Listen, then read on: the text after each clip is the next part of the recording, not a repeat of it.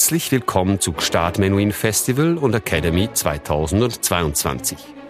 Ein paar Minuten, um mehr über unsere Konzerte zu erfahren. Eine Schubertiade bei den Schobers. Sir Andras Schiff und Robert Holl.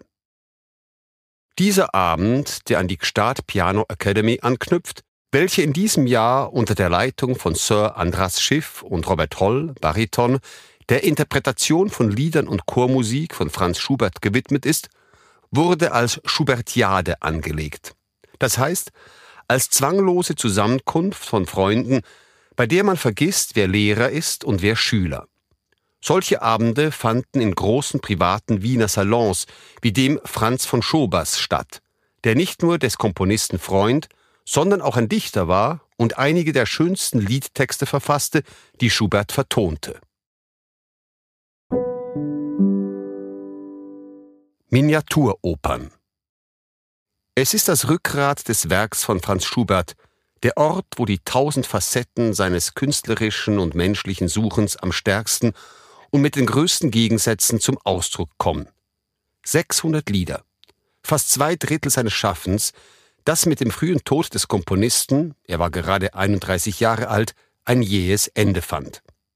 Ein kometenhaftes Leben, doch eine so überwältigende künstlerische Inspiration, dass sie das Genre zu revolutionieren und das Volkslied, dem es entsprang, in ein echtes Kunstwerk zu verwandeln vermag, ohne dessen frische und unmittelbare Ausdruckskraft zu verlieren, die seinen Charme ausmachen. Man darf nicht vergessen, dass das Lied ursprünglich eine literarische Gattung war.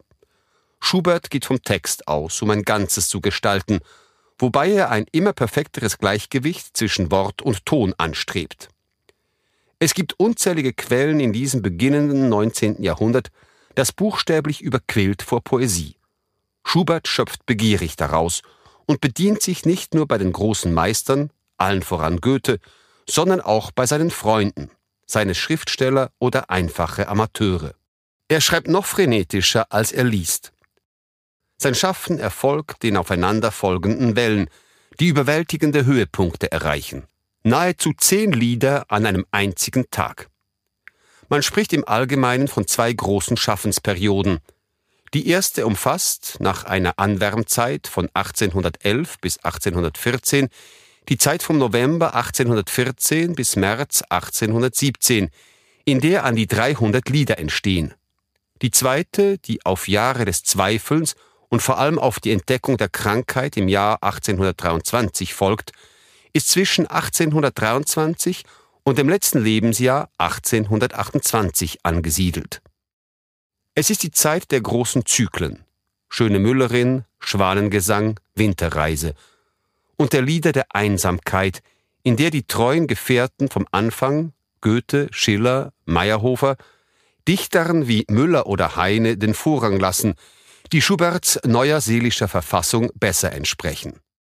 Wie später Brahms entwickelt Schubert nicht nur die Kunst des Liedes, sondern mit der zahlenmäßigen Zunahme der Chorgesellschaften auch die des weltlichen Ensemblegesangs.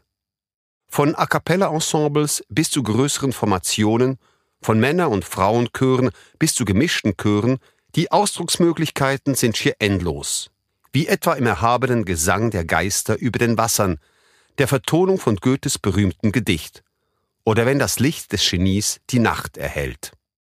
Der Ursprung der Schubertiaden, die in der allgemeinen Vorstellung eher mit einer Zusammenkunft in freier Natur assoziiert werden, ein Flussufer, ein paar Freunde, eine Gitarre für die musikalische Erbauung und eine Angel, um Forellen zu fangen, liegt in den Konzerten, welche die Familie Sonnleitner zwischen 1815 und 1824 in ihrer prächtigen Wiener Wohnung organisiert.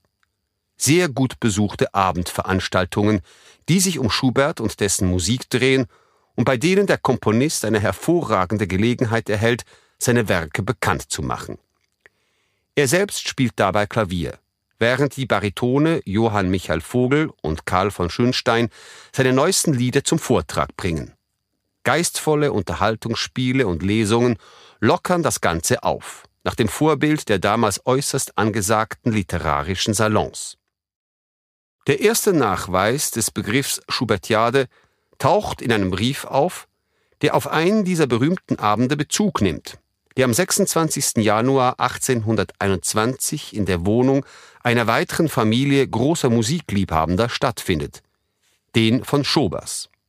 Schubert selbst macht sich die Bezeichnung bereits 1822 zu eigen. Franz von Schober, der jüngste Sohn der Familie, der 1801 in Schweden geboren und bereits im Alter von nur einem Jahr vaterlos wurde, ist selbst Dichter und schenkt dem Musiker einige seiner schönsten Texte, wie zum Beispiel das überwältigende Gedicht An die Musik. Freitag, 5. August 2022, 19.30 Uhr, Kirche Sahnen. Sir Andras Schiff, Klavier. Robert Holl, Bariton. Vokal- und Streichensemble.